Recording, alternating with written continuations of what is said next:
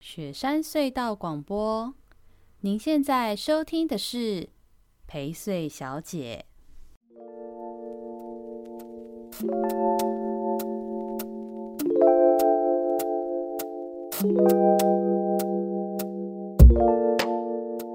大家好，我是薛成义，欢迎收听我们这周呃有人陪睡的单元。那这一次邀请到的这位是，我觉得也是大人物。我们每次的开场我都会说大人物， 但我我所谓的大人物，我觉得每次的大人物的大的意思不太一样，我觉得是重要人物的感觉了。那陈医师，其实我觉得看过你在做的事情之后，我觉得其实对宜兰、对罗东来说是还蛮重要的人物的。 对，让我们来换一下陈英赵医师，嗯，各 位很紧张吗？ 呃各位朋友，大家好，呃我是陈英照，我在从事在宅医疗。呃，是是是，那个这个要跟陈医师谢谢，就是我们跟他联系说想要邀请他上节目，那陈医师就很快就答应了嘛。然后其实邀请陈医师啊来，我自己也觉得有点一点点紧张，因为我就觉得呃，我我有点久没有就是这样子邀请一位就比较在某个领域很前辈的的的人，然后我坦白说，我们之前并没有认识嘛，并没有熟悉。对，所以这样子的访谈对我也也蛮紧张的， 但我觉得我们俩都不要紧张，我们就是当聊天，就是多了解一下这议题就好。那跟听众朋友说，也刚好跟陈医师说就，因为刚刚陈医师也问我说，我为什么会找陈医师嘛，对不对？对对那主要是因为我们的听众，我们的一位忠实听众高药师，哦，是我们的共同好朋友。高药师好像也有蛮多的业务是跟诊所这边配合的嘛，对不对？是是是，嗯他蛮支持在宅医疗的。嗯嗯，对对对，然后就是高药师有把呃陈医师这边在做的那个在在医疗的一些受访的影片、影像或报报道传给我看，我看了之后我就觉得，哎、这个很棒哎、很有趣，因为。呃，甚至于来，真要说它其实是一个很重要的事情，有关在在医疗这件事情，还蛮值得大家知道的。那我其实，而且我甚至也很好奇，的就是陈医师是一个什么样的人？因为为什么会愿意做这些事？感觉做在家医疗是一个很辛苦的事情。 呃对啊，嗯对啊，而且陈医师，你是你你不是宜兰人，对不对？我嗯只刚刚问你对，你我是是是是嘉义人，嘉义人。嘉义人，然后你是因为来宜兰服务吗？对，然后对就来对到宜兰。对。那刚刚这样算，我们来宜兰多久啦？对，诶，哎我二零零五年来的，二零零五年，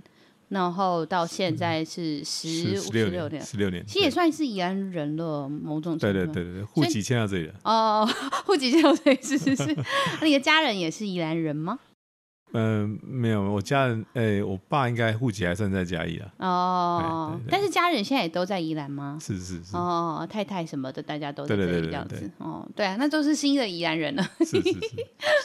对，那想问一下陈医师，就是呃，我我我我也很好奇，因为现在维扬诊所是在那个一个有趣的那个，大家如果有印象，在维扬路跟中山路之间的那个小路。哦，就是才刚进维扬路或刚进中山路之后，就有一个，那么这两个之间串联在一起的小路。那那条小路上面的那个老房子是维扬诊所吗？维扬对诊所对是一开始就在那边了吗？没有没有，嗯原本就在维扬路上了。呃，然后后来才迁去那个空是间。是是，他是什么因缘机会会跑去那个老房子里面啊呢、诶，哎那个时候哦，嗯，那时候其实是想要找，呃想要做在宅医疗了。然后嗯其实我想要找巷弄内的那个一个办公室而已。嗯嗯哎，因为那个呃，在日本有很多这种在宅资源诊所，它其实没有在看门诊病人，嗯嗯嗯，哦所以它其实需要一个办公室。那那刚好在找的过程中，那那个那个呃那个餐厅，以前它叫是叫做爱丽丝厨房，嗯嗯嗯，对对我对有对印象说他之前好像是甜品店或者是呃意大就利是面餐厅什么哎的，哦对，意大卖利简餐，对对对对对嗯嗯嗯然后因为我常在那边吃饭嘛，然后就跟认识那个老板，嗯，然后哦，那时候呃四年前吧，二零一七年那时候刚好要他想要顶让嘛，嗯嗯，然后我就说那我把这个园区先顶顶下来好嗯了，嗯，然后我就就是顶下来以后才开始想说，哎，这个好像可以做，办公空对间这对样对，子。日本的那种在宅医疗，哎哦，对啊，那个房子本身也是蛮日系感的，对，那个房子子的状态。是哦，嗯，那我再来就想问一下，因为讲在宅医疗这件事情的时候，在宅就是在家里的这件事嘛，对对在宅医疗应该会有蛮多听众朋友其实不太熟悉，呃，在宅医疗是怎么回事的，是是是所以想说也来问问看陈医师，就是所谓的在宅医疗是什么？那它跟哦我们一般所谓的医疗又有什么差异嘛？是这样，嗯，呃，其实“在宅医疗”这个词是日本过来的啦。嗯哦，在台湾的话，正式的名词叫居家医疗。哦，居家医疗，嘿，对嗯，哼官方的说法就是正正式名叫居家医疗。那嗯跟日本在宅医疗中有一点差异。嗯那我们我们在呃我们我们那个台湾在宅医疗学会，我们是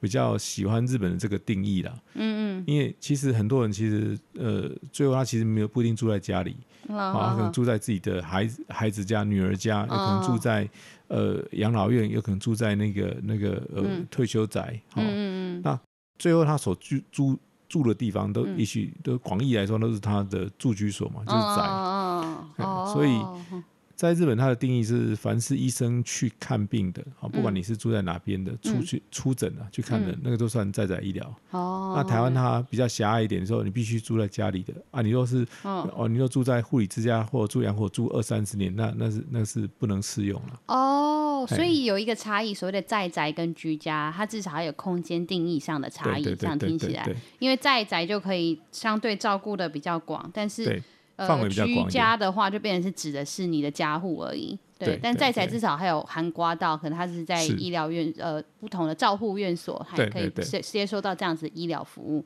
是这样听起来其实有一个很明显的差别，可以这样说吗？就是是呃，一般的医疗就是上医院，是你去看医生。对。那在宅医疗是医生来看你，对对 对医生是登到是你家来看你，对你就不用跑到医院去。是这是概念上好像是最大差别是这样子，对不对？嗯是啊。可是这个这个其实不是很新的东西，这个其实在台湾早期就很多了。嗯嗯哎，那个呃，台语说出出进出诊，哦哦，哦医生以前像早期啦、生重病啊啦，就医是生就骑着脚车到家去看病这样子。哦这对个在耶，以早期前是其这样实子是这样子耶。是啊，是啊，是啊。哦，早期的台湾算是在宅医疗是 是，这个台语呃也叫什么卡给医疗啦。啊，K 给医疗。哎，对，嗯那嗯这种出诊其实，在早期是很很多了。嗯哎，嗯，那现在因为高龄化嘛，所以就嗯慢慢慢慢的，呃呃，这个需求又回来了。嗯嗯嗯嗯嗯，确实，因为有一些长者他可能不方便，常出常门跑对到医院去，尤是其是现在我们医院，就是罗东博爱医院、圣母医院那一带的交通又很很很有点有点有点混是乱，其实对长者来说都不是很友善，对，所以要跑去医院一趟，其实确实也是一个辛苦事。嗯是啊，它其实这个会发展，再从头再回头发展，从日本到台湾，其实都是因为因应高龄化了。嗯嗯嗯，那再来嗯就是一个叫做呃呃一种就医需求嗯哦，嗯譬如说，其实很多老人家，嗯，嗯，我们知道有些老人家很喜欢逛医院，啊反正没事 嘛，对不对？嗯真的是逛医院，是对，啊，是啊，他就没事做，他可 能就要去挂个号，一天去他看一一个下月可以看好几看一个，下医生哎，的，对，看好几个诊，对啊。可是也有一一群老人家哈， 他是嗯不想去医院，哦，你硬叫他去医院，他就说不要啊，一就给他去断医了嗯嗯啊，他很怕嗯说呃会死在医院啊或什么的，或者啊他在对对对，对真对的对真的，有的长辈会觉得说，是哇，戏嘛，我还戏得本一来，是对，会被是戏是地弯刀什么之类的，是这样是子， 那这个这个这群就是我们的客群了，就是我们要嗯服务对象就是这一群，嗯嗯嗯，因为他他呃，一个可能是不方便，有可能他不愿意，嗯嗯嗯哎，那那最重要的是你刚刚提到的，就是他想要他不想要死在医院。嗯嗯哎，嗯，那这个是呃生命的最末期嘛，就一定要在家里。那你你说我不要去医院啊，可是问题是嗯那个不舒服啦、喘啊、是痛啊，是那个是子女也是没办法、啊，是就是哎不知道是怎么处理啊，嗯啊嗯嗯最后还是叫一一九把你叫送到医院去嘛。嗯所以这个需求就出现了，嗯嗯，就是我们让呃呃医师啦、护理师啦、药师甚至是营养师这些医疗专业人员到家里去服务嗯老人家，嗯陪他走到生命的最后一天。嗯嗯，那这是在宅医疗最重要的嗯嗯那个那个发想。嗯嗯嗯，那像这样子的在宅医疗啊，大部分它会启动是呃，会是这个长辈有这样的需求跟想象，然后他知道以后，他去呃，他要怎么样？简单讲，他要怎么样可以开启这件事情？一旦是他有这种在宅医疗需求，比如说他是是要去申请吗？还是怎么跟你们是联系？还是他们家的晚辈，通常是晚辈去发现，然后想去去是觉得家里的长辈需要之类的嘛？他是怎么大概你们是都怎么接触到这些病患的？这样子，呃，其实我们最早在推的时候呢，是希望每一个医师都能做。嗯嗯那我我在三年前呃开始做的时候呢，我也是从自己的老病患开始。嗯嗯嗯，哦，简单的说，譬如说像呃像我一些老病人啊，他本来都来我走到我的门诊啊，诊所嗯看病嘛。嗯，那慢慢慢慢的，就他出不了门了，变成他儿子来代替他拿药了。哦啊，，那我是就是知道是说啊，他已经出不了门了。嗯嗯嗯，啊，那我们就跟他说啊，换成我们去家里看他吧。哦嘿，了那解我们，呃，他在这个制度设计上是希望说啊、希望遍布了每个诊所的医生，你就看你比较嗯空的门诊，比如说你下午门诊比较是空，比较没有病人，是，啊，你可以走出门去看看你的老病人。嗯嗯嗯，他从嗯家里走来看你，已经看了十几年了。是现在换他已经出不了门了，换你走过去看他吧。嗯嗯嗯嗯嗯，大概一开始是设计是这样的，是是是，但是因为呃，因为很多的呃作业熟悉度了嗯哈，所以现在提供这个真正提供这种到家去看诊的服务的医生并没有很多。嗯嗯嗯，哎、所以你有这个需求的话呢，其实先找看自己的习惯看诊的医院或诊所，嗯问问看他们有没有提供这种出诊的服务。是是是，哎，嗯如果有的话是，当然是找你原本的医师出诊是最好，嗯嗯，他对嗯，你最熟悉嘛。嗯嗯嗯，那我们的个案后来会很多很多嗯的原因是，呃，我们是被那个呃长照的那个各管师转介的啦，嗯是嗯是是，因为现在政府在推行长照服务嘛，那个案管理师啊，他们会到家里去看老人家，然后是他看的过程，他就发现老人家是因为他是因为行动不便出不了门，才用长照服务啊，嗯可是他们在过程中发现这些老人家有一些医疗的需求，嗯，不管是嗯，嗯伤口啦、高血压啦是，或是很多的疾病。是，那因为他可能家属不方便，哈、哦，没办法请假，或是因为他真的是独居，嗯嗯，他没有办法，法出门，那这些个管师就会把这些个案转介给我们，哎，是请我他会联络我们这种呃愿意出诊的医师去家里看他，嗯嗯哎嗯嗯，所以我们现在的主要的居家医疗病人其实是是来自于这种转介的，是是是。问一个呃，有一点点出街，可能会有一点点笨，但是我觉得听众朋友可能会很需要厘清的问题，因为我发现长明大众其实对于长照是跟所谓的医疗好像没有那么的清楚嗯知道差是是异，或是里面的服务的的专业差异等等的对。那所以也代替就是大家来问一下说像长照跟在宅医疗的差别是什么啊？感觉都是是有人照顾啊，那但是这个是是差别是是什么？这样子，嗯呃，简单这么说啦，长照是比较像是社会福利体系的，嗯好、嗯那嗯医疗是属于我们叫做卫生体系的，就是是呃，从费用比也不太一样了，因为因为长照它是来自于长照的基金嘛，然后像我们提供居家医疗服务，我们是真要刷健保卡，嗯好、是要呃使用健保资源的，嗯好嗯那服务的内容也不太一样。哦，那长照的服务包括了很多的生活上的照顾，嗯譬如说他呃长照去，譬如说你老人家行动不便，一样是都是我们服务的客群是一样的，就是都是行行动不便没办法出门的老人家嘛。嗯，是是譬如说他可能也需要交通接送啊，他去医嗯嗯院看病，是，他可能要有人帮他去整理家务、陪嗯嗯同就医，嗯啊，嗯帮他洗澡，或是做哦家里有点的是照顾面向的对对对事情对对对这样生活子照顾这一个起面向居的对对生对活，哼对哼，哼那居家医疗这个这个就是比较像医疗行为了，就是把嗯嗯医师、嗯护理师是啊、这些送到家里去。嗯那我嗯们嗯处理的比较医疗端，比如说一些嗯嗯嗯疾病相关的，是嘿，那这是呃居家医疗在做的。好，所以如果有一个个案是这样的状况，这样的分类是不是正确？就是比如说，有位长辈他早上起床的时候，他发现他非常的不舒服，但他又行动不便，所以他可能就联系了你们，然后邀请就是请陈医师你们大是家来，然后后来就发现说他血压有偏高，然后就帮他开了，然后开了点药什么的。但是是这个过程就是在宅医疗，对不对？没错没错，然后他好，他被看过，然后也吃了点药，舒服多了。那到中午的时候，他呃就是准备要吃饭了，但他行动不便，他吃饭不容易，所以就有有申请的长照的服务来，那那个是照护员就会来协助他用午餐的事情，对比如对带午对餐给他，帮助是他吃午餐，还有协洗助澡他去这样。洗澡，啊对对这种对这或是洗是什么的哦。所以其实，在长者的呃这种晚期的生活里头，不论是医疗面还是照顾面，其实都是是蛮需要的，对不对？嗯是，所以在日本，它的在宅医疗这个哈、它刚好就是跨在长照跟我们一般传统医疗的中间。是是是，对，它刚好我们发生的场域都在家里嘛。嗯嗯哎、嗯，那他在在日本的在宅医疗的呃，日本它叫做开立医师意见书了哈。是比如说你你在家里要生活的话，你除了呃我们叫 care manager，就嗯是除了照专哈，他帮嗯你开立你的你的是呃照顾需求面的那个呃处置吧哈。嗯嗯那另外他也要求要有一个居家医疗医师或者在宅医疗医师嗯嗯去家里帮你看，嗯嗯，然后嗯看这个老人家他有没有什么疾病。那这个疾病上在照顾上要注意哪些事情？嗯哦，在日本它是是双轨的，嗯，就是照顾的需求也会帮你整理清楚，对然然后后你要的有个医医疗生需求也会帮你整理清楚，这那样他子。他其实现在也把这个制度引进来了，嗯嗯所以现在很多呃医师也会，呃虽然你没有使用居家嗯居居家医疗，嗯，但是也有医师在半年会去家里看他一次，然哦后，帮他看一下他的那个这些出不了门的老人家到底有、嗯有哪些嗯呃健康的问题啦，或是医疗需求。嗯嗯嗯嗯这个叫做呃居家失能医师方案的、呃哦医师意见书，开立医师意见书。哦，这是你就说这个是日本的的方对案，，原始原嗯始是在日本的，那台湾现在也把它引进了。嗯啊，在台在台湾的话叫做就是呃，居家失能的家庭医师方案，哦，居家失能的家庭医师方案，所以对这也是可以去去申请来做，对对对，就是你们可以做一个检核，是哦，是家里的长辈现需不在需要这样子？对对对，现在有使用长照二点零服务的、嗯哦的这些长者就可以申请这样的服务。哦，是是是是是，了解。嗯，那那现在使用这个在宅医疗服务的人多吗？比例多吗？哦，比如说我我不确定这样子的对数字要怎么说啦，或是说是有提供这样服务的医生多吗？就您的初步了解，这样子。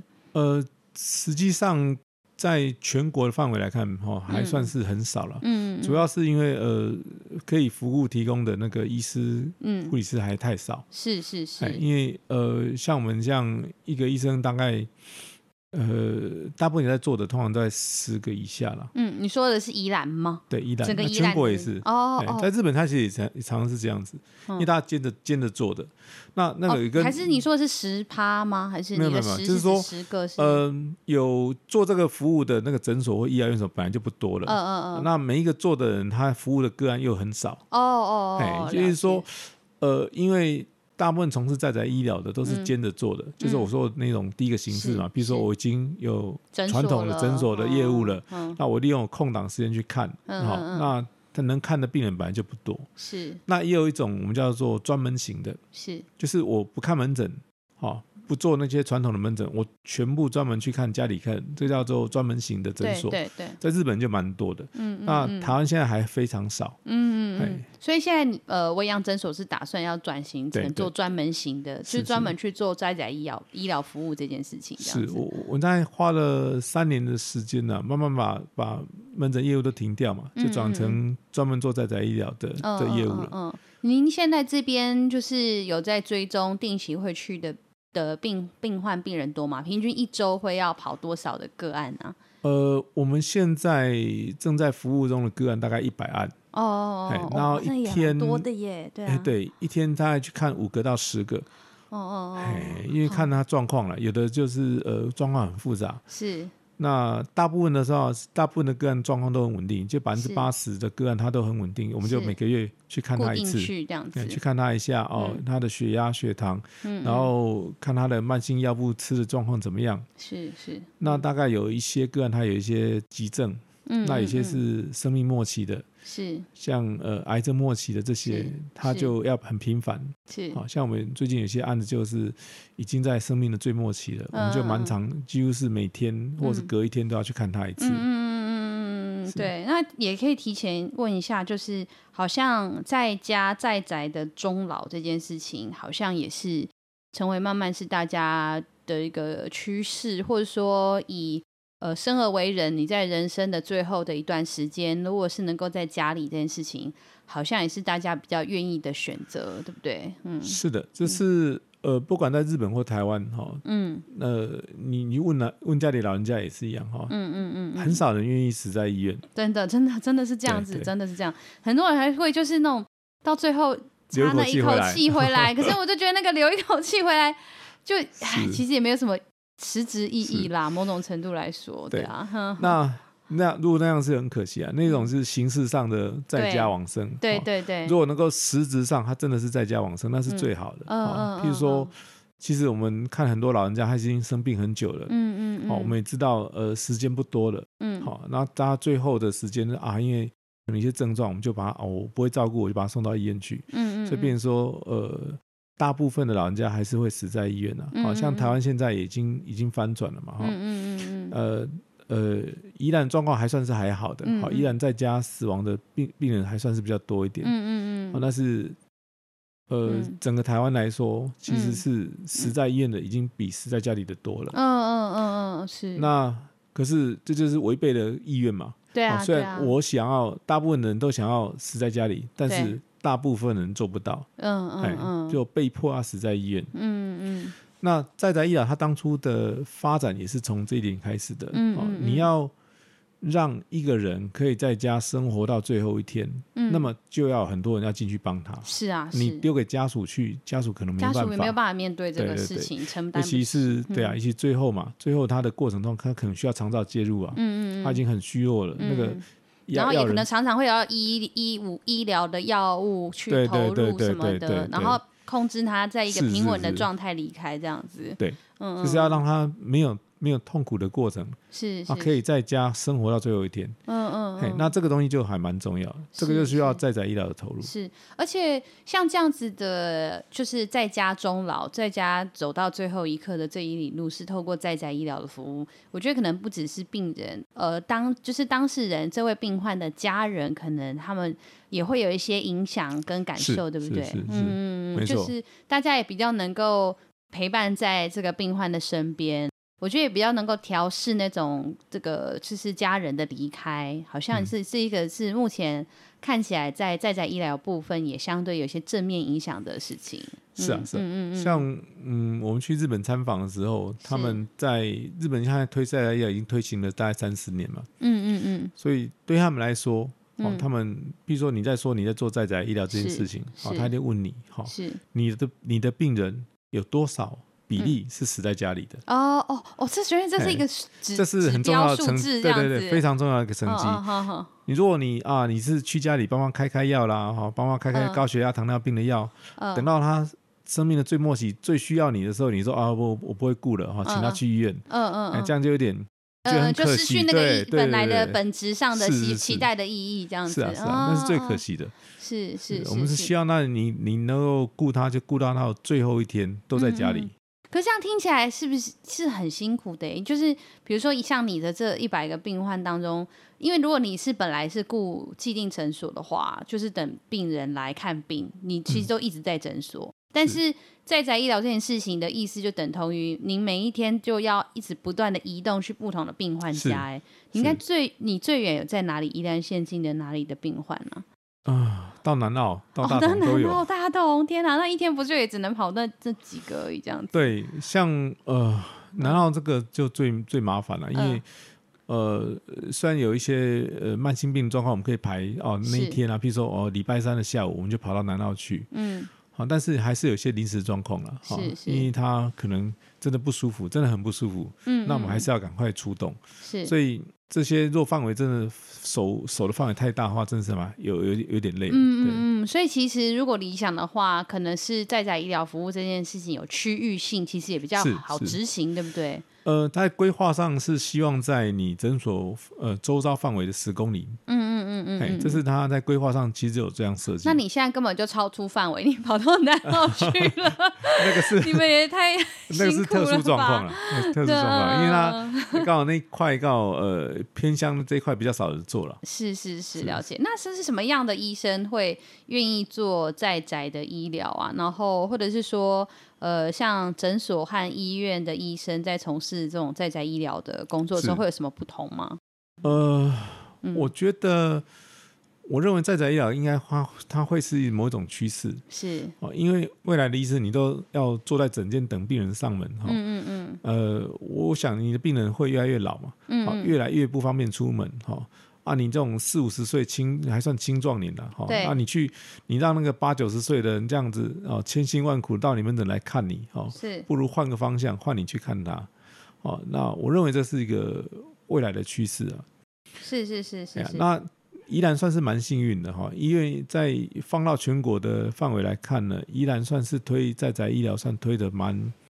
呃，还算是蛮成嗯功的，嗯嗯，就是是参与的医师算蛮多的。嗯嗯，依然现在有我们有多少医师，然后现在大概有多少比例的医哦师有参与这件事情啊？呃，详细数字我不知道，哦但是呃，至少我知道其他县市都还蛮羡慕宜兰的哈。嗯我知道，因为宜兰有我们医师工会理事长那个是王维昌医师，是是是他，算呃、哦，是是一直是在我们的群组里面一直是推啦，嗯嗯哈，所以嗯很王多医师生，很努力，对对对对对，所以很多医师都被他感逼动出了去吗 逼出去，我想说是感动，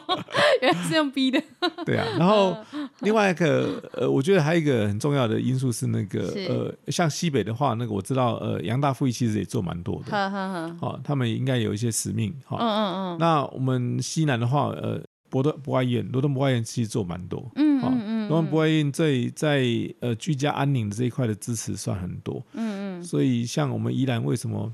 呃，居家安宁可以做的嗯，做的这么多、这么成功，其实是博爱医院出了蛮多力。啊嗯，比如说像我们早期我们在做的时候，我们那种末期病人要的呃那个是那些麻醉药物啦，哈，是是是，吗啡啦，那贴片，其实后来就是因为博爱医院愿意提供，所以我们嗯在基层才可以做的比较好。哦，对，所以其实像这样子的药物提供也变得很关键呢，因为比是如啊像你是啊刚刚说这种药。如果不能够拿出诊所或拿出医院，你们也不能，你不能提供这个是医疗服务，对不对？对，因为、呃，别的县市很少有有像我们宜兰这样可以做到生命末期的照顾嘛，嗯哦，嗯，因为光那个吗啡药物的取得就就很困难了。嗯嗯嗯，那呃，外县市很多。呃，嗯你出了医院以后，其实就拿不到这个药了。嗯嗯嗯，那嗯宜兰算很特别了，像宜呃就是高老师的投入了哈。是是是，那我们大概从去年开始，呃，那个那个博呃那个博雅药局，哈对高老师就愿意帮我们进这个药物，嗯所以我嗯们现在很多诊所嗯有有在照顾末期病人的，就会是去去那那边领药。是是是是是，那难就怪高药师，我看他们业务量也很 大，很辛苦。对，因为这件事情是很吃力不讨好的 啦。是啊，是是哎是对是是，这样子听起来，呃，它的风险也很高，就是风险很高，也很辛苦。你要到处跑来跑去，然后你要准备这些药物，你还要承继续就是承担跟负责这些医疗的工作，嗯然后同时其实。可能也会有像这种药物取得的辛苦是点，这样什么，像维阳诊所跟博药局刚好是很近，是如果有些比较远的诊所，他就还要特对地再来博雅药局一趟，然后再对把药送去那个病患家。没，错，哦，这样很辛苦哎。这样其实不只是医师，对不对？可是能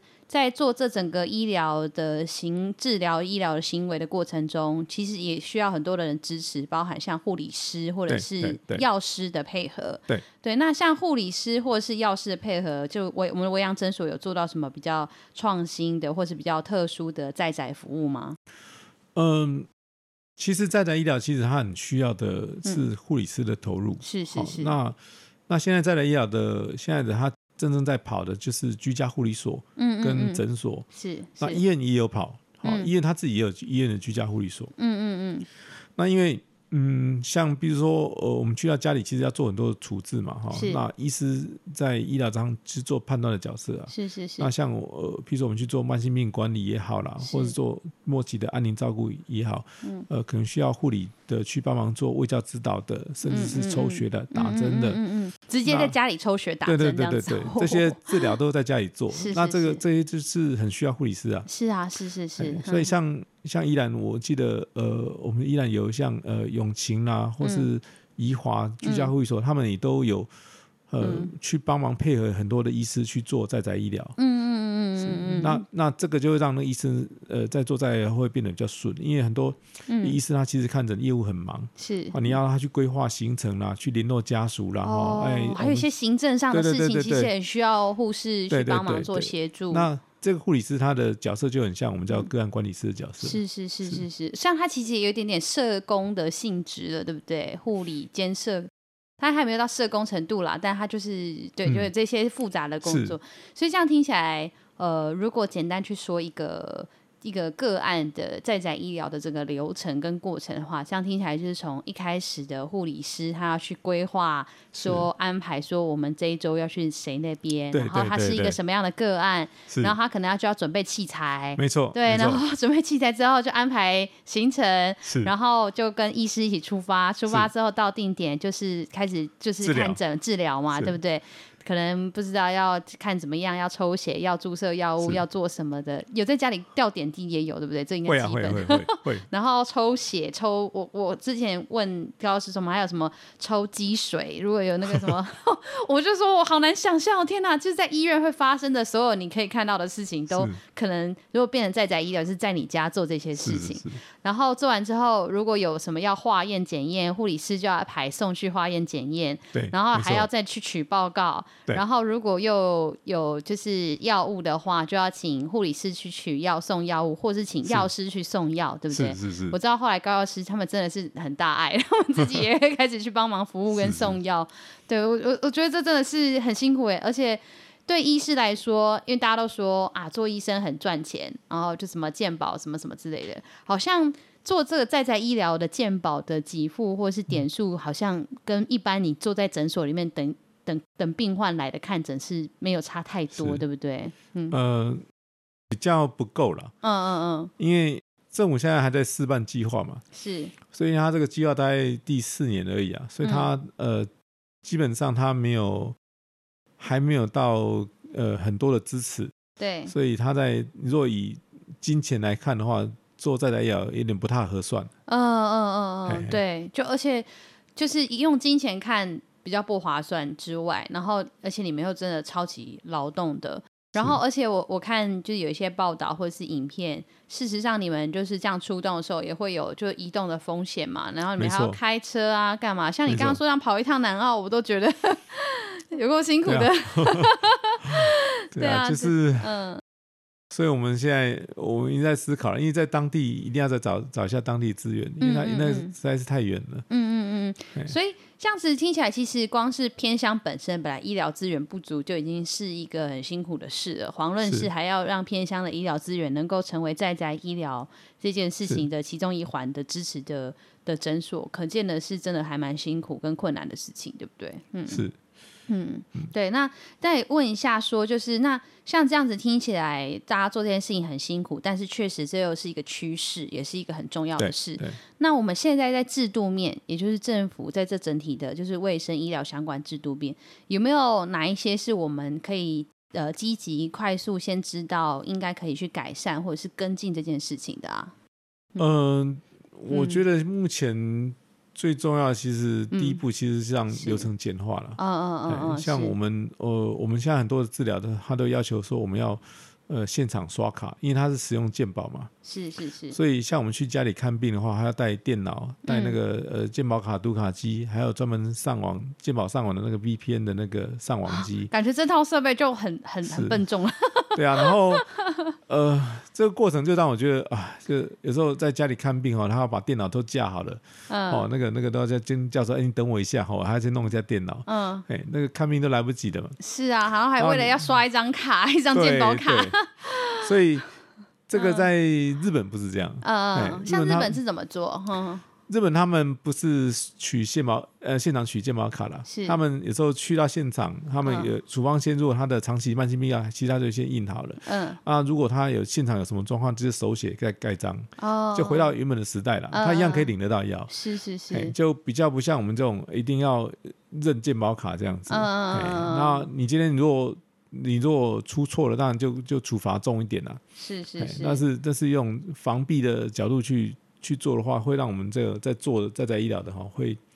你光添购那些设备啦，哈嗯嗯嗯，像你你一般诊所的电脑还不行，对，你还要再弄个离线版的，嗯嗯嗯，然后带到呃现场去，你还要再添购那些设备啊。很多医生哇，快了，这、啊、麻烦。买对，啊那买啊算了，不参加了，不对啊不不做这件事了。是，你真的要鼓励的话呢，就要让方便啊， 是让方便。他愿意，他愿意出门，你就要很谢谢他了嘛。是那你要，你不要给他太多阻碍。是是是是是是是是，就对啊尽量减轻这些愿意投入在宅医疗的医师，他去执行这件事情的这些困难跟阻碍，是对不是对是？，所以像刷卡这件事情是，然后看起来人手也是，对不对？现行是的这种能够配合的护理师与医师，可能也是很缺乏，对不对？对。嗯嗯嗯，目前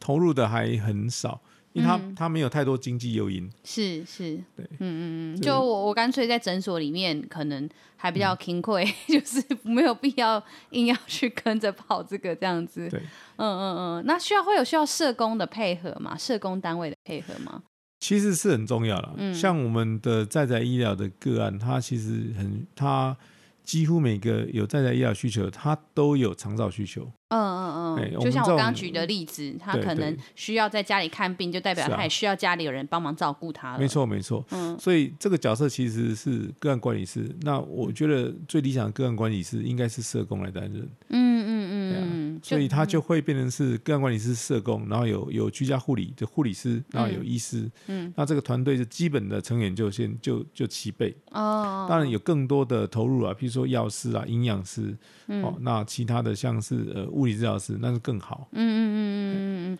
所以其实光是一个长者的晚年照顾，其实需要投入的资源跟人力就相当相当的多欸。如果要对让一个人能够相对健康、呃健全的度过晚年生活，像刚刚说的个案管理师，也是要有一个人是持续关心跟照顾你对对的，那他最知道你的。的状况嘛，甚至知道你的心情哦，很知道说啊怎么处理你，你比较能够愿意配合这些医疗，然后会让你相对健康。那他除了照顾你之外，他就知道说要怎么样去呃去去去通知或者是呃引引进这些是就是医疗的需求。那这个医疗需求的时候，就会有医生要进场，要有护理师进场。对对，那就像刚刚您刚刚讲到的，甚至还会有像药师。是然后还有营养师，对不对？对营养师是应该是更缺乏吧，在台湾感觉这样的观对啊念，营养师感觉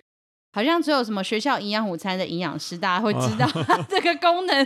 大家都没有意识到说在医疗界或者是是长照界营养师的重要。 是啊，像我们就一直就觉得很需要，嗯像我们我们光我们今天去看的个案，是，他就举个呃例子这样中中风嘛，嗯哦嗯，他然后问起来，不管是帕金森森氏症或是中风退化，嗯他只是缓慢的退化。嗯嗯嗯，到到家里的他有一些进食上困难了，一个嗯我们说啊，一个一个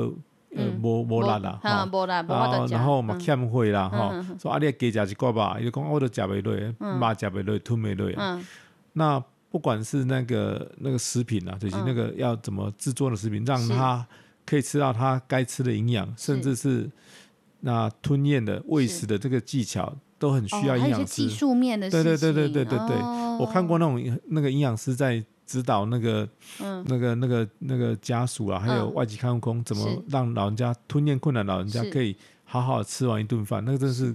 真是有差，哦哎因为他们很熟悉在这一块领域的照顾嘛，是是是是是，所以以我的这样的服务的经验，我就觉得营养是师角色就很重要。是是是是是，对，这真的是，呃，大家可能都没有留意到有这么多环，大家都以为只要有一个看护，甚至是外籍看护，是然后我的外籍看护会带阿公阿嬷去看医生就够了，大家都认为很多人都会觉得说，一个长者的晚年只需要一位。能够帮忙处理家里带长者去医院的外籍看护，事实上不然，对不 对？其实对如果要有一个相对完整跟好的个过程，是是要有这么多的专业者，然后而且甚至于最好是像您刚刚说的有所选择，他可以在家里头，是那如果可以在家里头，就有这一些。那包含像刚刚讲物理治疗师，物理治疗师大概会是扮演什么角色？呃，物理治疗师可以协助我我我们现在像呃之前叫做赋能了，赋能嗯服务。嗯啊，譬如说像呃，智能治疗师也很重要嘛，哈、嗯像我们譬如说我们希望它保留一些移位的功能啊，是好、譬如说它从床到轮椅啦，哦的嗯那个移位啦，甚至是是站起来，重新站是起来啊，甚至能够自己拿汤匙或拿筷子拿啊、是吃饭这件事情，这些都需要智能治疗师的的配合嘛。是，那很多失能长者他其实是。呃，他可能是某一次住院，所以他功能急剧退化嘛。是然后出院以后呢，如果照顾者不知道怎么去让他恢复那个功能，也没有空，嗯嗯嗯嗯也没有那个时间嗯带他去医院做复健的嗯话，嗯嗯，就是这时候附件的工作变成在对对对家里对做的概念。这时候哎嗯对嗯嗯那个物理治疗师进去指导那个照顾者，就也蛮重要的。嗯嗯嗯哎嗯，你要利用家里的设施、设备或环境去做出做是做是复健，这是些这个也很重要。是哇，这样子其实真的是很多事情可以做诶、像如果继续健全我刚刚举的那个 case 哦，就什么早上先在宅医疗，中午吃饭需要呃居家家服务居家服务，对不对对？然后居家服务的同时，可能就因为他，比如说假设他真的像您刚刚说的这种个案，他就是有婚宴上或饮食上的困难，是就要需要营养师去去处理。是然后下午的时候，可能药师送药来，送药来之后，呃，下午又有个时段，就是职能治疗师会来带领他做复健，对然后就对到了晚上又继续做居家服务这样子。是是，对，所以真的是一整天有非常非常多的照顾工作跟医疗工作是在在是家里会发生。是啊，但我觉得这样子是听起来其实是很幸福的。是就如果真的能够这么健全的拥有这样子的专业资源，假设是我啦，我觉得别人不说，我觉得我自己的晚年， 如果是能够在家 里得到这些服务跟帮忙的，我觉得真的很感恩呢、欸 真的会很感恩。对，而不是像刚刚说的，就是一个一个外籍看护 可以是去做这件事情。 我我觉得这应该要推嗯动了，就是让我们呃，我我不想去让你要逛医院的去逛医院哈，我是不想去医院的，我也能够在家得到医疗，是让啊，是，在宅医疗变成一种医疗人权，嗯这是一件很嗯重要的事。是是是，陈医师，你是你你从事在宅医疗这件事情是好一段时间了吗？因为在是宜兰十多年嘛，是对这对这对些年就都是在做这件事了。嗯，没有，嗯我开始来依然是做那个那个三 D 医疗，是就，是我们叫 IDS，嗯嗯哎去大同南澳看病嗯的，嗯嗯，那时候在嗯圣母医院嘛。是是是那后来大概有很长一段时间是做肠照的医疗，是是哎是在医院也有看诊了，嗯然后然后也做那个肠道肠照的医疗。是是是，那大概这四年来，在二零一七年到现在，主要就是转到这个在宅医疗这个领域嗯嗯嗯了。嗯，哎就那是你开始做，是什么样的契机使得您开始做这件事情啊？也是什么王医师逼 你吗？没有，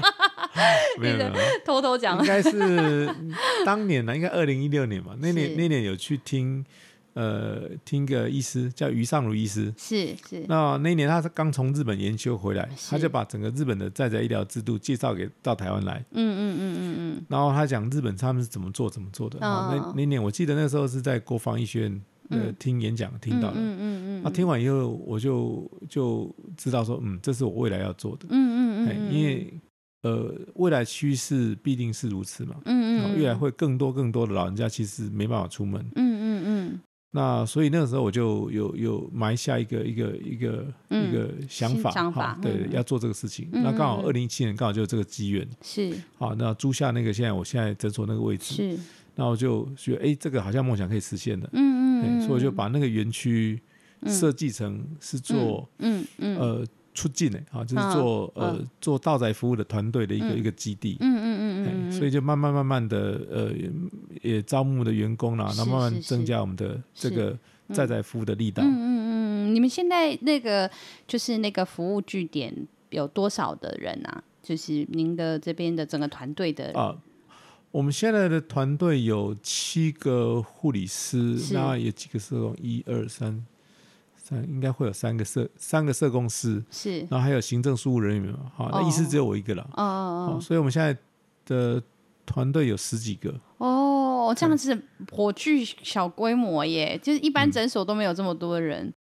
呃，对啊，因为其实在在医疗其实蛮耗人力的，是是哎，是就是是，他，因为我们能够，我们一天这样跑下来哈，尤其嗯像我们，我们又跑比较重症的、比较困难的个案，是啊有时候我们会出动到三个人到四个人，哦哎，然后一个一个下午也也服务不到几个人，嗯，肯定啦，时间有限，然后又需要很消耗人力。嗯对那这样子，呃，如果对我们常民大众来说，除了就是未来可能会选择在宅医疗这样子的服务之外，就是关于在宅医疗服务这件事情，未来上还有什么我们可以关心的面向吗？或者说有什么是我们可以去支持或配合的事情？这样子，嗯，嗯，再来医疗其实它有很多的形式啦，是哦那我们现在初期在推的其实是比较像慢性病管理的，哦，因为政府我们看政府它的规划就是希嗯望减少老人家多重就医，是，所以他开始他放的力道是放在多重药物的整合。嗯嗯嗯，啊那譬如说一个老人家，他可能看了四五个科别，好好好，他就希望再来医疗医师去家里看他，总帮他整合在一起，对对对对，帮他把那个所有的药物都整合起来。嗯，啊，这是他呃开始的设计。嗯但是我们再回头看我们在在医疗的整个嗯初心啊，哈，其实是要支援末期嗯，哎，所以我我自己把那再来医疗分成五个区块是，啊，第一个是慢性病管理的这一块嗯嗯啊，嗯就是他政府第一个想要要我们做的，嗯第二个很重要的是我们的呃那末期嗯生命的末期，那可能最后生命最后两个月的那种，嗯哦，最后两个礼拜，嗯好、就是呃在在的临终，好、是是安是宁，好、嗯那第三个区块是是是呃伤口，嗯，好、其实因为我在在家看的这些个案，嗯很多因为卧床的关系，它有压疮嘛，嗯嗯嗯嗯，好、那伤口要处理啊，好、嗯嗯啊嗯，这个伤口处理可能就要医师去帮他清创，去护理师去帮他换药。嗯那第四个区块是我认为是急症嗯嗯啊，急症，因为它有临时的状况，譬如说痛风急性发作啦，哦，或是突然的呃，就是他就肠就是胃呃，对对对，什就么大便大不出来了嗯哈、嗯像以前他就可能就叫了一九了哈、嗯会有人会因为大不出来去叫一九的，哎嗯然后他就真的出出不了门哈、嗯他又又又很痛哈、嗯，那这个急症的就需要挂急诊的这些是，是是，哦我们就蛮常处理这一块哈。嗯那第四、第五第五个个区块嗯就是在宅住院，嗯哎，就是，重症啊、哦，譬如说因为他可能肺炎，嗯哦，他可能因为其他的病啊，可能需要住院治疗的，嗯嗯，这个其实在国外也蛮多，叫 hospital at home，嗯嗯，就是在家住院的意思。嗯嗯嗯，那这些像这些个案，我们去去去帮他打针。嗯好，那现在现在因为大部分做的都在第一个区块而已，嗯嗯，然后二三四五，我觉得都很重要。对啊对啊，那这些都齐备的话，我们台湾在宅医疗的拼图就是比较完整了。嗯嗯嗯，那我觉得民众可以帮忙帮忙帮最大的忙是去倡议，或是说嗯我们、你真的有这个需求，嗯你就大声的说出你有这个需求，哦嗯，跟政府哦，嗯跟跟政府部门去谈这个事情。是是是，哎，那为什么愿意提供这个服务的医生这么少，或医是愿意护理师提供的护理师这么的少？嗯哦嗯，是不是在制度上应该要更嗯嗯更友善一投点？入更多，对友善一点，对，嗯让让更多人可以得到这样的服务。嗯，嗯我觉得这会不会也是有很高强度的关联的，就是说，如果有越来越多的民众去去要求与期待政府应该促成更多的在宅医疗服务的话，政府也才会相对的去思考说，那目前在推行在宅医疗服务上，我们可能还缺乏哪一些呃对改对善啊、资源呐、对甚至是推广啊这样子。是也就是有需求的话，政府也才会意识到说现在供给面有什么，他们可以积极去投入协助的没事错情，嘛。没错，哦哦哦，确实，所以像投入像这样子的倡议工作，或者是说呃直接去做这样子的需求申请，是还蛮重要的。对对。嗯那假设我今天如果是一个住在宜兰宜兰罗东的证明，然后呃，我就是慢慢，也许他今天听到这一集之后，他突然发现到说，诶，如果以后我家有需要的话，可能我应该要申请是在在医疗服务。那是他是可以怎么做？比如说，因为像现在可能也只知道说有只有微量诊所有提供这样的服是务，那罗东或是就是西南这边有还有哪些诊所是可能可以去呃哦申请的啊？这样子，王辉昌医师诊所有啊，好好王辉然昌后还有医嗯呃，我知道尤信德医师也有，呃，是，然后三星有个陈医师，我呃三星诊所吧，我忘记他名字。嗯嗯嗯，好那还有其他的诊所的医师也有做了，是就是大部是分都是大部分都是做自己的病人而已啦。哦，哎就就是自你己是的有病人去那对边对对看的老病人这样子，对对对对对，哦，所以那呃医院倒是还蛮蛮嗯嗯蛮多的，嘿是我是知道是国外医院就就蛮投入这一块。嗯嗯，所以医博爱医院本身也是可以去申请说需要在对宅医疗服务这样子，是是是，哦，但费用会会有差很多吗？如果申请在宅医疗服务这件事，费用其实是很便宜啦。嗯嗯呃，因为他跟你到诊所看诊，其实费用其实差不多了。嗯因为我们呃，我们宜兰的话呢，呃，如果你是在诊所附近的话，通常很少收车马费，嗯嗯嗯嗯因为肉就很很近嘛。好、那可能他住在你隔壁一条街的楼上，就下出不了门啊，没办法下楼。嗯，是，那你有一些意思是走路或骑脚踏车就到的啊，嗯啊这就没什么车马费好收。嗯那挂号费的话，如果设定挂号费是一百块，或是说五十块，就看他怎么收。嗯嗯，哦，然后部分负担从五十块变成七十八块而已啊。哦所以其实那很就是低啊多几多几十块钱而已，对啊，对啊，对啊。所以哦其实使用的，我我我的经验里面啊，大部分的使用的都说很便宜啦。嗯，都觉得很意外，说就是已经把医生、护士都请到家里是来，结果还不太需要什么费用。是，可能比大家坊间曾经以为的，就是坐趟那个什么嗯，救护车的那个 费用都还要，对啊，费用上很亲民的、呵呵呵呵，这也是因为健保有蛮多的给付是跟登写健保有几副，嗯嗯嗯嗯对嗯嗯，是是是，了解。那再问一下，最后也问一下，就是说，呃，现在您自己有什么印象深刻的的个案？就是我我们也可以当让大家比较有有具体的了解跟想象，就是有哪一些个案是呃，您这些年陪伴他们，然后到后来他们。逐步会需要的是哪一些医疗服务，然后到到离开，我觉得让大家有个概念说，哦，原来这台医疗服务有做过哪一些事情，以一个个案为例，这样子。嗯，其实 讲起来都很多哎、啊那 没关系，我们挑一个。我觉得让我印象很深刻的都是都是这种默契的。嗯嗯哎、那我我我举一个例子好了，嗯呃，有一个个案是一个大姐，嗯嗯嗯，她本身是甲呃甲状腺癌，是。然后她会找我们呢，其实她也是因为高瑶氏的缘故，嗯哦，因为嗯她她其实她甲状腺癌已经很多年了，嗯，她哦本身她也也是专业，她也是护理师，哦哦，哎是是是。然后这个大姐呢，她就是因为呃，因为因为癌症有转移的关系，是她会她会疼疼痛嗯啊，她疼痛她就呃要吃止痛药嘛，嗯可她吃的止痛药是那个我们叫传麻豆，是管、嗯它算是管制药了，嗯然后而且吃那个比较高剂量的止痛药嗯啊，那这可能原本在那个呃吃剂开的吧，哈、嗯嗯然后她就。跑到药局要买，因为药快吃完了，嗯她就跑到药局，跑到高老师那边嗯说她要买这个药，然后高老师说这不能卖，因为这是管制药嗯，。是啊是对啊，然后问一下她的状况，因为她高老师知道她的状况嘛，嗯嗯说啊你你去找那个陈医师，嗯嘿，那个去找陈医师，陈医师有做在宅医疗，是是因为他是是因为他癌症的关系，嗯，所以他不方便出门，没有力气啊，嗯然后嗯也也也也很痛。嗯然后那天刚好我们就我们就绕过去了，是好，我们就绕过去看他，因是为刚好那个找个空档去看他这样是子。是是然后我们就开始了这样的治一个治疗，嗯那我们就帮他处理的一些呃疼痛的问题啦，甚至一些呃那个癌症末期的一些嗯嗯一些呃症状的处理啦。嗯嗯嗯，开药注射，对然后对他对有什对么对嗯什么伤伤口，然后感受这是些是事情是的这样子，嗯哼 哼然后这个案子让我觉得很很特别的哈，这个有点嗯嗯有有一点灵异了哈，啊啊什么？因为这个大姐跟我算是很有缘分，嗯就是她嗯嗯她刚好她很呃她很有状况那天刚好我就心血来潮刚好就去看她。哦，有一次我刚好带个另外一个医师去看他的时候，是那天刚好他就是呃冒冷汗很严重，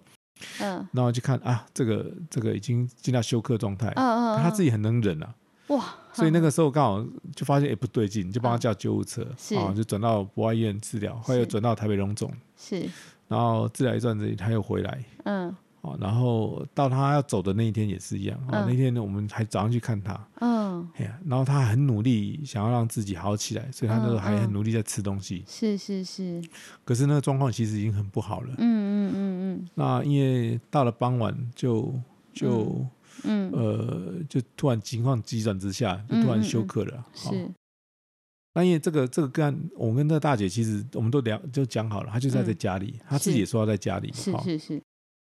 那所以我我们就本来是说好在家里，可是因为她嗯突然的发生、嗯那个突然叫不醒这样子，所以是家人就有点慌了哈。嗯嗯嗯，就叫一一九，就送去到又送到博爱医院去了。哦天哪， 跟他那那时候他已经进入昏迷状态了。是好，是那那我知道这个事情的时候，我还人在还在外面看看诊跑在对，嗯在三星，然后在嗯然后因为手上事情还没处理完嘛，是哈、我想说啊，这个这个很可惜啊，哈、最后一里路里路没有在家里，是啊啊，大概啊这下子要死在医院了哈，那、嗯就就就对他有点不好意思啦，就没有帮到他，嗯嗯嗯，结果我就回到诊所，想说啊先处理一下事情，哈嗯再去再去急诊室去看他好了，是结果我就回到诊间要处理事情的时候，嗯处理一半而已，就灯就熄了，整间的灯就熄了。哦我想说，哎呦，怎么怎么这么怎么这 么这特么特别？别？对，灯就这样给我熄嗯嗯了。我说嗯啊，那应该是那个大姐叫我去，叫我赶快去带她回家。啊我嗯，我我其实不知道他在在医院有走掉了没有，哈是，那我就东西就放着，就跑到了博爱医院急诊了。嗯嗯嗯嗯，然后他已经在那个已经在那个急救室那边了嘛，嗯哈嗯嗯啊因为嗯，因为说好像已经已经是癌症末期了，是是，那因为那个时候就啊、大家都在等嘛，他就嗯还在呼吸，对，那、也还在心跳，就很慢，嗯所以他就说啊，就是就说要要要就在急诊室要断气的，啊，嗯也不嗯没法上交病房了，就要对等等他什么时候呼吸停止嘛。嗯然后我就就问他的家人啊，说说呃，如果是你妈妈，嗯嗯对，嗯，因为他们那时候拿不定主意啊，要不要对回家，还对是在对急诊室等他断气。对，然后说，我就问他说，你问他女儿说，如果是你妈妈，嗯，她希望在哪里断气？是然后她的眼泪就掉下来，她说是在家里。是啊，那我说好，那我们就我们就带她回去吧。是是是，那我们就赶快叫车，然后就嗯带她回到家里。是是啊，真的到家以后就很平静，啊嗯，脸色也也也也就很就就变得比较啊好看哦了、了然后不到一个钟头，她就走掉了。哦，哎呀、哇，这真的才是真的是在在家里的最后一段路哎，是啊，对就啊差一点点啦、他我们本来都要达成了，然后又、又又一个小插曲，又被送到医院嗯是去了。对，然后他又把我叫叫去医院，把他拉回家。 可所是以我觉得这、哦这个印象完全很可深以刻理解，因为大部分的人就是在家人这这种最后的这段时间，真的就是叫护救护车送去医院，不 然你真的是不知道真的会怎么办，慌，真的会慌。会慌，因为你会觉得说。说不定这次你救得回来，送去医院救得回来，是是你是怕就是在家里你救不回来怎么办，或是什么的，或之类的，就那真的会很慌乱，很很怕有各式各样遗憾，不论是是你该救活他没救活，还是他走了，你却让他死在医 院？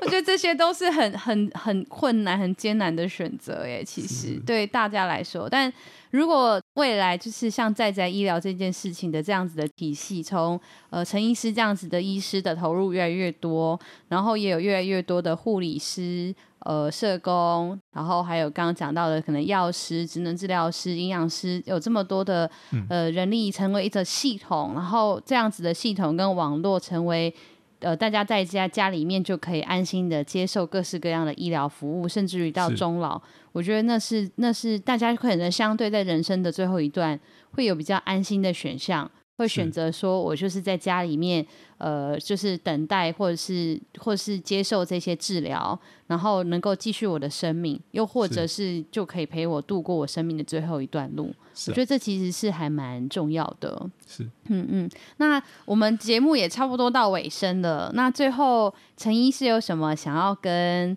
嗯，就是我们的听众啊，或者是跟更多的宜兰朋友讲，或是你自己有什么心得或心情想分享吗？ 我看你就是其实你蛮年轻，但是已经满头很多白 发，很辛苦的感觉。 啊，对对啊，啊，这个嗯，路是有一点点，不过不过我们得到了很多的呃支持啦。我说嗯是是是，呃，不管是鼓励啦，哈，嗯嗯那因为做嗯这一块其实是真的没什么赚钱啦嗯，。是哎是，那因为也因为他们很多人看到我们现在做的很很很努力，嗯嗯，所以其实实我我这两年来得到了很多的支持跟帮忙。是是啊，是不管我要我想要做什么事情，像高老师就这样，我们就大家去看电影。嗯那我说我们需要能够在社区可以拿到麻醉跟麻管药，嗯，他就义不容辞说好了，我 来做。像这样是的，我觉得这种这种正向的循环应该是会是越来越多，所以是是宜兰是真的是一个很很幸福的地方。嗯是是是是是，我们也希望有越来越多的这些专业者，呃，就不只是像陈医师，然后有越来越多的专业者，大家愿意投入这一块来支持这件事情。嗯那当然，我们也要尽量去努力，就大家应该要去呃要求诉求我们官方的资源以及是制度的改善，能够支持这样的好事情的发生越来越多。嗯，是好啊，那我们在这边就是再次谢谢陈医师今天百忙之中特地来上我们的节目。我 看你其实应该要好好休息的，然后我还只能敲你，就是呃跟大家说我们现在录音时间是晚上， 然后还只能敲你有空的时间就是晚上来这样。你这样家人可以吗？ 你你可以啦，要可以陪家人的时可以间可以这样可以可子，以对啊，你的家人会不会就是都也必须呃配合支持你很忙这样子？呃，很支持的，很支持。家人也是做这个领域的，对不对？ 印 呃象，中，哦我太太是社公司哦哦，哦哦哎哦，对对对，哇，那我觉得你们的小孩应该 把自己的很独立父母对父母又忙又大爱， 对啊，好啊，那我真的是再次谢谢陈医师，这个谢谢不只是上节目，也谢谢你们为宜兰这么多的人做这么多好事，然后也谢谢像高药师、王医师等等这么多在宜兰的医疗界努力的的伙伴。那期待越来越多这样子的好的专业者投入，然后也邀请我们的听众朋友跟大众们，大家来多多支持这些好的人与单位。好，好，再次谢谢陈医师喽，谢谢。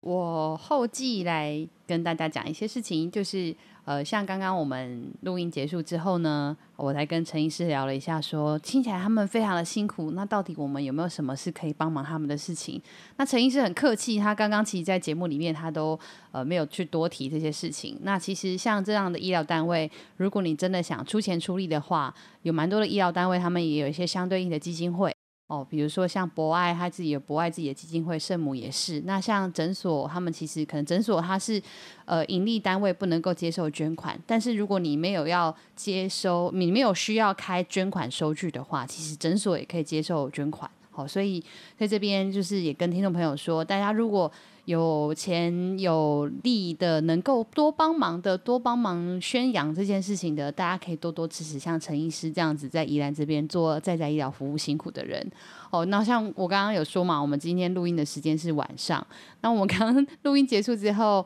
我问一下呃陈医师住哪，他说他居然住壮伟， 然后在罗东职业。然后他说他现在要先回诊所，因为他说他的护理长都还在加班，他说他们的护理师都常常每天都在加班。包含像他的太太也都可能在诊所加班，他连小孩都会一起带在那里， 真的是超级辛苦的。然后再加上他们其实会这么辛苦，也是因为白天其实能够去看病、看医生的时间都很短暂、很精华，因为靠近中午就要午休、午睡跟午餐，那下午的时间也是。那你很难是在晚上的时候去看诊，所以一般其实能够精华看诊的时间有限。那看完诊之后的额外时间，其实就会需要开始整理病历啊、输入资料啊、做做登报什么有的没的，这些行政作业非常的繁琐，所以他们几乎很长很长在加班，真的很辛苦。那真的也很感谢有这么多。呃，很很用心，希望可以把好的医疗服务提供给大家，让大家在家接收到这些医疗治疗，甚至在家终老的人。那在这边也后继式的方式，呃，让大家知道这件事情，希望大家可以帮忙关心跟支持这些重要的人跟事。那在这边就再次谢谢大家喽，拜拜。